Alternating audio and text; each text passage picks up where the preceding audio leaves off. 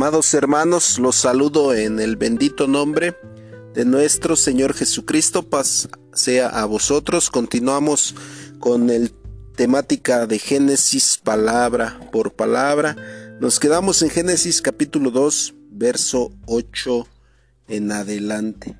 Y Jehová Dios plantó un huerto en Edén al oriente y puso ahí al hombre que había formado. Jehová Dios hizo nacer de la tierra de todo árbol delicioso a la vista y bueno para comer, también el árbol de la vida en medio del huerto y el árbol de la ciencia del bien y del mal. Y salía de Edén un río para regar el huerto y de ahí se repartía en cuatro brazos. El nombre del uno era Pisón, este es el que rodea toda la tierra de Avila, donde hay oro. El oro de aquella tierra es bueno, hay ahí también Bedelio y Onice. El nombre del segundo río es Gión. Este es el que rodea toda la tierra de Cus. El nombre del tercer río es Heidekel. Este es el que va al oriente de Asiria.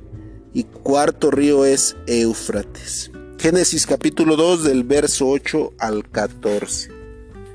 Pues aquí empezamos mis hermanos en ya en después de que Dios ha formado y ha creado eh, todo lo cuanto vemos, nuestros ojos empieza a hacer uso de lo creado, empieza a, a, dar bases. Recordemos que el Génesis son los principios de todo. Eso lo voy a estar repitiendo constantemente. Aquí dice que Dios, después de que ya en la tierra ha creado todos los elementos, ha creado el sol, ha creado los animales, ha creado la hierba, ha separado la expansión de las aguas, ha separado la oscuridad de la luz. Después de que ya tiene todos los elementos completamente adecuados y ordenados, entonces dice que utiliza de esos elementos, dice Jehová plantó un huerto dentro de Edén. Edén está al oriente. Eh, lógicamente desde cualquier perspectiva que nosotros veamos el globo terráqueo, el oriente pues va a ser hacia el lugar hacia donde hoy conocemos como Oriente, que son algunos países de referencia como Irán, como Irak. Y ahí es donde se cree, en esa parte de geográfica, en donde Dios está hablando específicamente. ¿Por qué? Por los versos subsecuentes que nos dice la escritura, los nombres de los ríos. Para mayor comprendimiento de este, de este tema, les aconsejo que vean en Facebook, está el tema de Edén y el origen de las naciones, y ahí lo explicamos de una manera eh, gráfica, con mapas para poderlo comprender de una manera más completa. También en el curso Camina se ha dado este tema, también ya se ha explicado eh, la, la ubicación, posible ubicación geográfica del huerto, de bueno, de Edén, Sabemos que no hay un lugar concreto porque pues no hay necesidad de conocerlo, pero sí nos da una orientación porque recordemos que aquí empieza, hermanos, la base de la proliferación de la vida. Acuérdense, son principios aquí, aquí, aquí va a empezar la proliferación de la vida.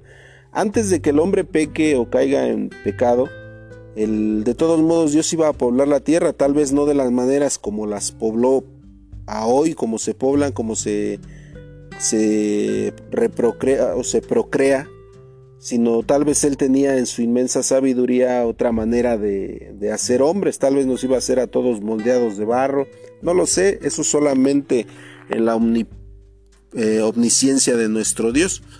Pero dice aquí que Jehová Dios plantó un huerto. ¿Por qué? Porque ya tenía la hierba, porque ya tenía los árboles, porque ya tenía todos los elementos. Dice al oriente. Entonces aquí podemos ver el lugar que nos está dando. El nombre Edén significa un lugar agradable, de gusto. O sea que aún, si ustedes recuerdan, en los seis días que nuestro Dios está creando, primer día, segundo día, tercer día, así hasta el sexto día, dice que vio Dios que era bueno. Y todavía dentro todo era bueno, hermanos, todo, todo era perfecto y todo era bueno. Todavía dentro de eso bueno, Dios dice, bueno, voy a hacer un lugar Todavía dentro de eso, bueno, y voy a poner un huerto en donde le, le pondré Edén. Aún este nombre Edén, vuelvo a repetir, es delicia, es bueno. Quiere decir que todavía hizo selección de lo mejor para poner en el huerto del Edén. Todo árbol de buen, del mejor fruto, toda la, mejor hierba, todos los mejores elementos, porque si ustedes, ahorita vamos a ver más adelante, inclusive los ríos que pasaban por ahí, dice que uno es en abundancia donde se da el oro, y el otro donde se da el bedelio y el onice. Recordemos que los elementos ya los había creado, ya los vimos en los, en los capítulos anteriores, que Dios ya había creado todos los elementos de la tierra. Aunque algunos todavía no han sido descubiertos, Dios ya había creado todos los elementos, hermanos. Solamente hoy contamos con una tabla de más de 100 elementos de químicos, pero la verdad es que hay muchos elementos, incluso hay elementos que solamente surgen por un instante y se desaparecen. Eh, eso también el científico lo ha comprobado. Pero todo esto ya lo había preparado Dios, ya había creado todos los elementos. Recuerden que los elementos son las bases o los fundamentos de la tierra. Ya lo vimos en los, eh, en los capítulos anteriores, inclusive son los fundamentos del hombre porque el hombre está hecho de elementos químicos como carbono, hidrógeno, oxígeno, nitrógeno, sodio, potasio. Nombro estos porque este estos son los que nos enseñan en las escuelas, el famoso CHOMS, carbono, hidrógeno, oxígeno, nitrógeno, potasio y sodio, si no me equivoco. Y tiene otros más elementos, el hombre tiene muchos elementos. Entonces podemos ver aquí, eh, y puso ahí al hombre que había formado. Cuando escuchamos aquí esta palabra al hombre que había formado, no estamos, no estamos leyendo el vocablo vara, sino otro vocablo que se pronuncia yatzar. ¿Por qué usa el vocablo yatzar y no vara? Porque aquí no está, no está creando al hombre, sino le está dando forma. Porque recuerden que crear es producir algo de la nada. Y al hombre no lo está tomando de la nada, él está tomando de los elementos que ya habían sido creados, hermanos. Por eso usa el vocablo yatzar, porque dice, y puso ahí al hombre que había yatzar, dice ahí. Si se encontrara el vocablo vara, que es crear, eh, entonces Dios lo hubiera creado solamente de, la nada, hubiera dicho con su voz, sea el hombre y hubiera sido como cuando lo hizo con los animales o con los peces o con la hierba, sea la hierba y, fue la hierba, fue los peces, fueron... Pero con el hombre no, aquí utiliza un vocablo hermoso que es yatzar, que fue formado. Ya lo vimos en dos capítulos atrás, que el hombre fue formado con inspiración, como lo dice Job. Dios lo forma con sus manos, Él le da con ternura y con inspiración lo va haciendo de una manera perfecta. Por eso el, hombre es perfecto en todos sus aspectos, porque él ha buscado sus propias causas, como dice la escritura, pues es por su propia maldad. Pero el hombre es perfecto en hechura y en, eh, en esencia. Solamente que la esencia él la va menospreciando, incluso la física también la va quitando en su manera de alimentarse, en su manera de conducirse en la vida, se va degradando hasta que hace imperfecta la obra que Dios creó con sus manos. Entonces es muy importante que recuerden este vocablo. Había formado, había yatzar, no vara. Vara es el, el que encontramos en Génesis 1.1. Creó Dios los cielos y la tierra. y dice vara, Elohim, eta shamain. Creó Dios los cielos y la tierra. Crear es producir algo de la nada, es decir, lo que, no, lo que se ve de lo que no se veía. Pero al hombre lo hace de los elementos que ya había creado, es decir, ¿qué tomó para hacer el hombre? Ah, pues tierra, tierra roja. Esa tierra ya la había separado de las aguas, ya la había creado en el primer día y en el segundo día la separa de las aguas. Hace una separación de, de, la agua de la, de la tierra.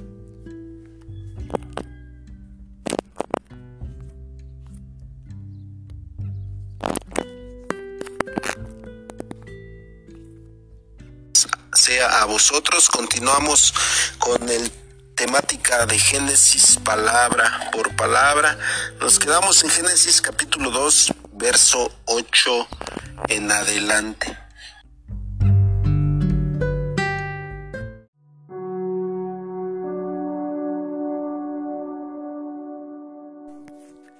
Bueno, pues este es el vocablo, eh, la diferencia entre formado y creado. Si ustedes se acuerdan, en la primer capítulo que veíamos, les decía que todo fue creado de la nada. Precisamente por el vocablo, si hubiéramos encontrado el vocablo formado, pues entonces pudiéramos decir que ya los cielos y la tierra ya estaban, solamente Dios los ordenó.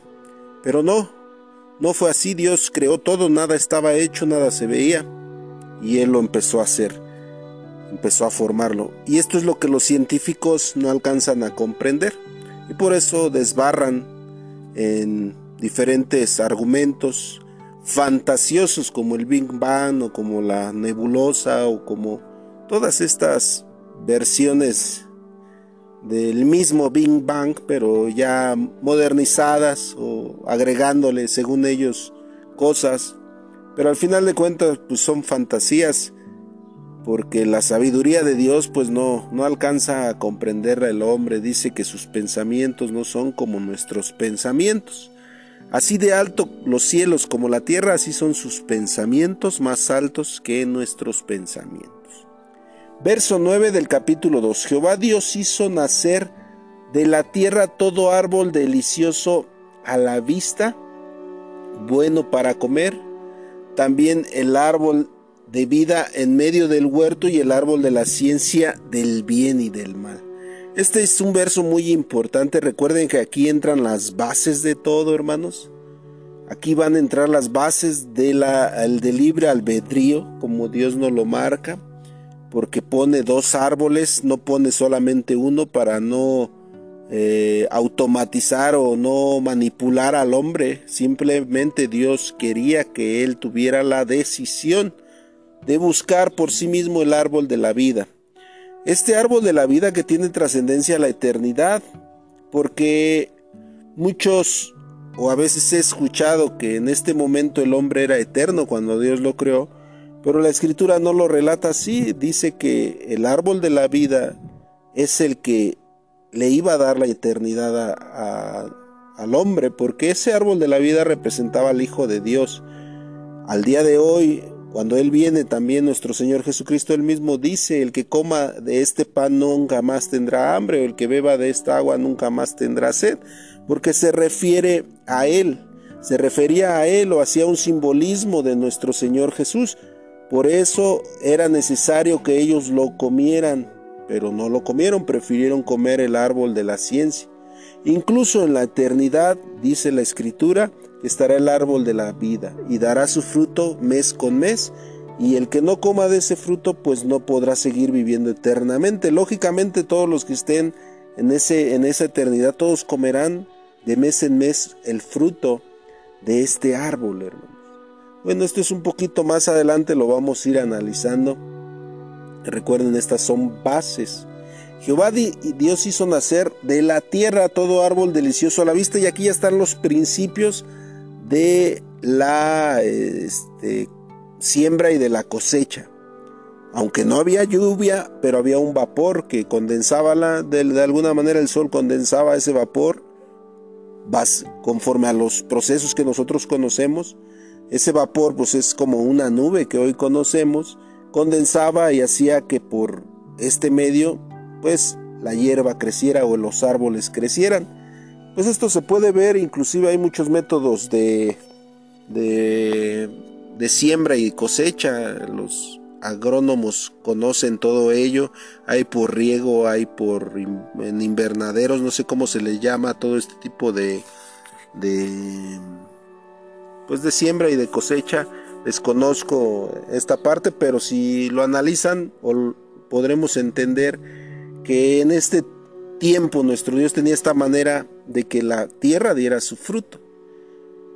Porque si ustedes ven en la parte anterior, nomás en cuando Dios crea los árboles de fruto y la hierba, decía él produzca, pero todavía no se daba el proceso que se iba a hacer la base ya de a partir de ahí siempre se daría así. Por eso les digo que son bases. Antes de esto, cuando Él está creando en el tercer, cuarto día, quinto día, toda hierba y todo árbol que da fruto, Dios nada más dice produzca porque está poniendo el molde de lo que iba a nacer, del fruto que se iba a dar. Pero ya cuando llegamos a este punto en el huerto de Edén, ya cuando había este jardín, cómo se iban a, dar las cosas, ah, iba a ser como hasta hoy lo seguimos haciendo con la necesidad del agua, con la necesidad del sol, con la necesidad de la tierra, para que el árbol dé su fruto a su tiempo. Y, dice aquí, todo árbol delicioso a la vista. Delicioso aquí, el, vocablo también se refiere a codiciable. Todo árbol era codiciable a los ojos del hombre, no solamente el de la ciencia del bien y del mal, sino que todos eran agradables a sus ojos es como ver un, un platanar o ver un, mango, un mango, no sé cómo se llame la planta del mango, o, ver, son agradables. Ver cada una fruta en su árbol, pues es codiciable al hombre. No hay hombre que no se antoje de una, de una buena fruta. Entonces, esto era agradable para, para los, tanto para Adán como para Eva. En este momento pues solamente estaba Adán, pero también cuando toma y hace caer en sueño más adelante, pues lo veremos. Y todo era bueno para comer, dice entonces también el árbol de la vida en medio del huerto y el árbol de la ciencia del bien y del mal. Recordemos, estas son las bases de libre albedrío. El hombre tenía la decisión de tomar de uno o de otro. Él tomó la mala decisión por eso nuestro Dios con toda confianza dice, He aquí pongo delante de ti la vida y la muerte. Tú decides cuál tomar. Este es el principio de el libre albedrío y la comprobación de que Dios no influye de completo en nosotros para decidir, sino que Él en amor, en misericordia y en confianza nos da la oportunidad de, tomar esa decisión. Dios no creó robots, sino Él hubiera sido fácil crear hombres que ya le siguieran, que hombres que ya disfrutaran de, su alabanza, de su palabra, y, no habría necesidad de estar lidiando. Así como el hombre a veces piensa y dice que por qué no este, Dios solamente eh, da vida eh, a los pobres o da el alimento a los pobres a manos llenas, Así el hombre también, o Dios también pudiera este, haber hecho con nosotros, solamente hombres buenos. Y también estos árboles eran buenos para comer. Recordemos, como lo habíamos visto, el hombre pues comía solamente del fruto de la tierra, no comía de los animales, no comía carne no encontramos una base para poder decir que el hombre pues comía como a hoy, sino que solamente hasta ese momento se iba a alimentar de lo que la tierra producía. En el verso, eh, bueno, eh, nos menciona también el árbol de la ciencia del bien y del mal. Este es importante mencionar porque, vuelvo a repetir, da la facultad a Dios de decidir pero aquí también están las bases y los principios de la ciencia del bien y del mal. Recordemos, vuelvo a repetir, el Génesis son los fundamentos de todo, las bases. Aquí también encontramos las bases de la ciencia, donde posteriormente nuestro Dios dice que este penoso Dios dio, este penoso trabajo Dios dio a los hombres para que tengan en qué ocuparse.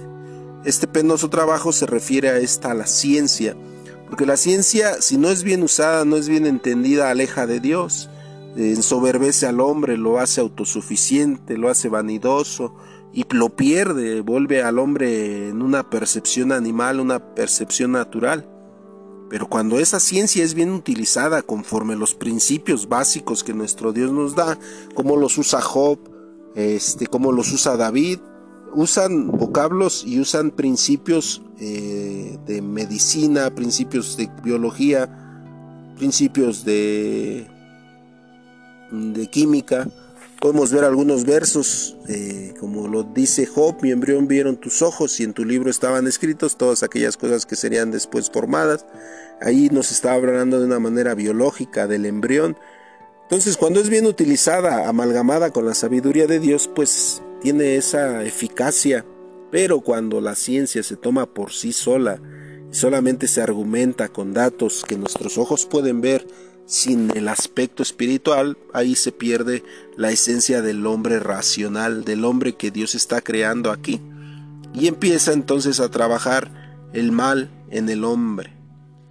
Estos son los principios del bien y del mal, hermanos. Aquí inician. De aquí también podemos despejar muchas cosas acerca de Satanás, si fue antes de la creación, si no.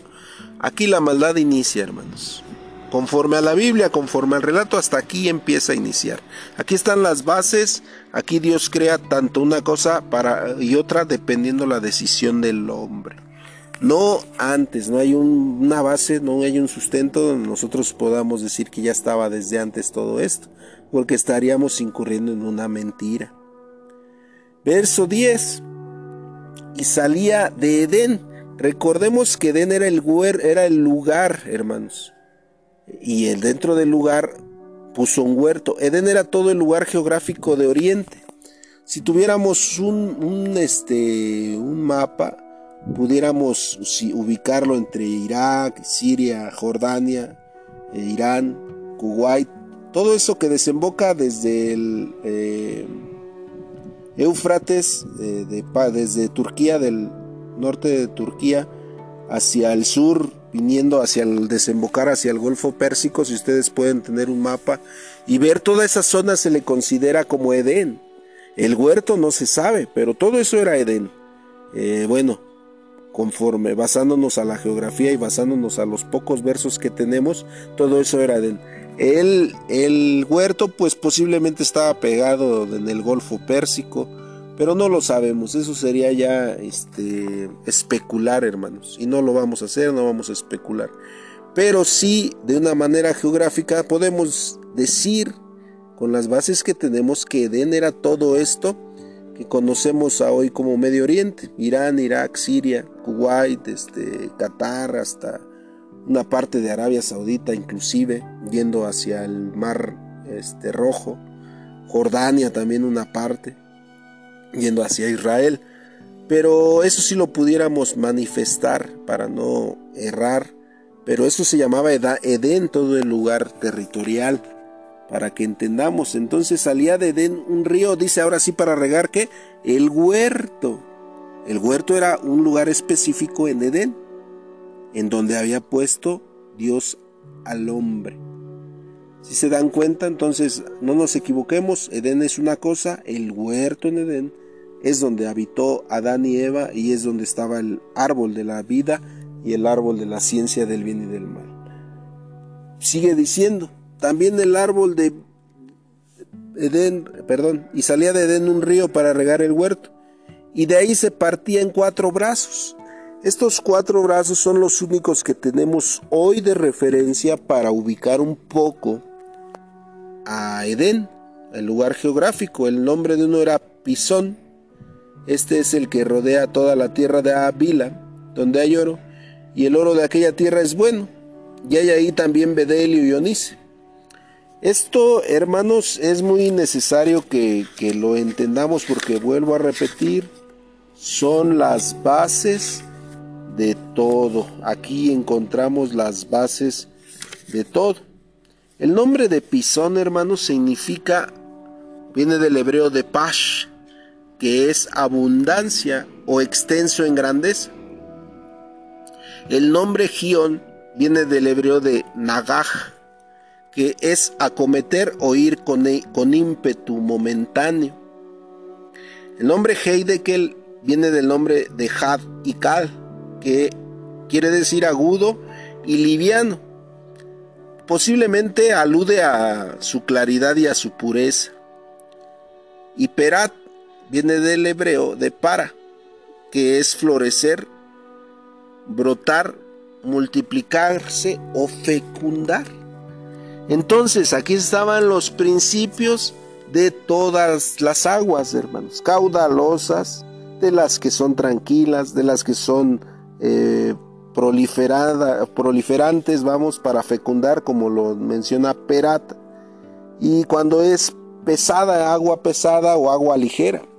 Todas las características las tenían estos cuatro ríos, que desembocaban posiblemente en, en el río, este, no, en el Golfo Pérsico. Pero bueno, ese es este un más, no podemos ahondar más ahí porque podríamos equivocarnos, hermanos. Simplemente en los vocablos de los ríos sí podemos decir con certeza esto que significa. Y entonces por eso dice que el, del pisón eh, que rodea toda la tierra de Avila, ahí hay oro. Y este, porque del vocablo pisón es abundancia, hermanos. Abundancia en, en, todo, en, recursos, en elementos, en, en elementos que pues, hoy conocemos como valiosos. Entonces sigue diciendo el verso 12, y el oro de aquella tierra es bueno. No era cualquier tipo de oro. Podemos hoy en día conocer muchos tipos de oro, la pureza del oro, a través de su quilataje, por ejemplo. Pero este oro que nos menciona aquí dice que era bueno. Y hay ahí también bedelio y onice que son elementos muy indispensables hoy en día también. El nombre del segundo es Gion. Este es el que rodea toda la tierra de Cus, de donde son los Cuseos. Esto también lo, lo tenemos que analizar más adelante cuando venga ya la proliferación de la vida a través de los hijos de Noé. Eh, ¿Por qué se les daba estos nombres? los nombres que hoy los conocemos, los hijos de Cus, los hijos de, de este Arskenaz, los hijos, todos estos hijos y nietos de Noé que veremos eh, por ahí de los capítulos 7 y 8 del Génesis, hermanos. Estos van a ser muy importantes porque ahí vamos a empezar a ver dónde empezó a crearse, a proliferarse la vida, dónde empezó a ver la explosión demográfica eh, antes del diluvio, perdón, después del diluvio Perdón por el error ahí. Aquí estamos hablando antes del diluvio. Entonces, el nombre del segundo es Gion. Este es el que rodea toda la tierra de Cus. Y el nombre del tercio es el del tercer río es Heidekel. Este es el que va al oriente de Asiria. Ya si nosotros vemos un poco la, la, este, ¿cómo se llama? el mapa pues podemos ver el oriente de, Asiria, rumbo al mar Caspio, pudiéramos decir, o rumbo a Turquía, de una manera geográfica, pero es este río que pudiera haber descendido de, también del norte de, Turquía o del oriente de, de Siria, e ir bajando hacia Irak hacia Irán, rumbo al Golfo Pérsico, como lo hacía el río Éufrates. Ahí pudiera ser también un lugar donde se interactuaran tanto el río Éufrates como el Heidekel, porque recordemos que de ahí salían las cuatro ramificaciones de Edén, del huerto. Entonces sigue diciendo, el nombre del tercer río es Heidekel. Este es el que va al oriente de Siria. Y el cuarto río es el Éufrates. Ese ya nada más no lo menciona. Ese lo es el que más conocemos. Y es el que eh, más nos menciona la Biblia. Inclusive ya de una manera profética en los últimos tiempos. Que se secará este río caudaloso y en grande manera. Eh, pues bromoso. Pudiéramos decir. El el, nombre este, de este río pues refiere a ello. Tomó pues Jehová ya después de que pone este huerto en Edén, toma Jehová Dios al hombre y lo pone en este huerto, rodeado de todas las bendiciones que daba cada uno de estos ríos, de todas las de todo lo abundancia, de lo tranquilo, de todo lo que le iba a servir al hombre para la manutención de este eh, lugar en específico. Recordemos que antes de esto dice la escritura que Dios hacía subir un vapor porque no había hombre para que labrase la tierra. Aquí ya tenía un hombre. Ahora aquí las cosas ya iban a empezar a funcionar como hasta hoy. Ya iban a empezar los moldes. Es decir, ya podía haber agua, lluvia, para que el hombre pudiera labrar la tierra. Entonces, dice, y el cuarto río es el Éufrates. Tomó pues Jehová Dios al hombre y lo puso en el huerto del Edén. Recuerden, huerto es diferente a Edén. Para que lo labrara, y ahora sí, aquí lo dice, para que lo labrara y lo guardase. Ya estaba el hombre para labrarlo, ya estaba el hombre para trabajarlo. Ya no iba a ser a través solamente de la voz de Jehová, sino que el hombre ah, pondría su parte labrándolo, haciendo la labor eh, tal vez no como hoy en día, hermanos, porque aquí el hombre todavía no pecaba, pero el hombre ya trabajaba, el hombre ya tenía que hacer sus labores. Tal vez no era tan pesada la siembra y el riego y todo lo que conlleva la labor agrónoma. Este, el hombre tal vez no era así. Por eso cuando lo sentencia eh, más adelante, cuando cae el hombre, le dice que ahora con el sudor de su frente eh, obtendría el fruto de la tierra, Tal vez aquí no era tan difícil todavía eh, labrar la tierra. Porque pues era algo para que el hombre este, estuviera pleno, como lo dice el vocablo Edén, estuviera gozoso, estuviera en, ese, este, incluso para, paradisíaco lo pudiéramos decir, ¿por qué no? De una manera a los ojos del hombre.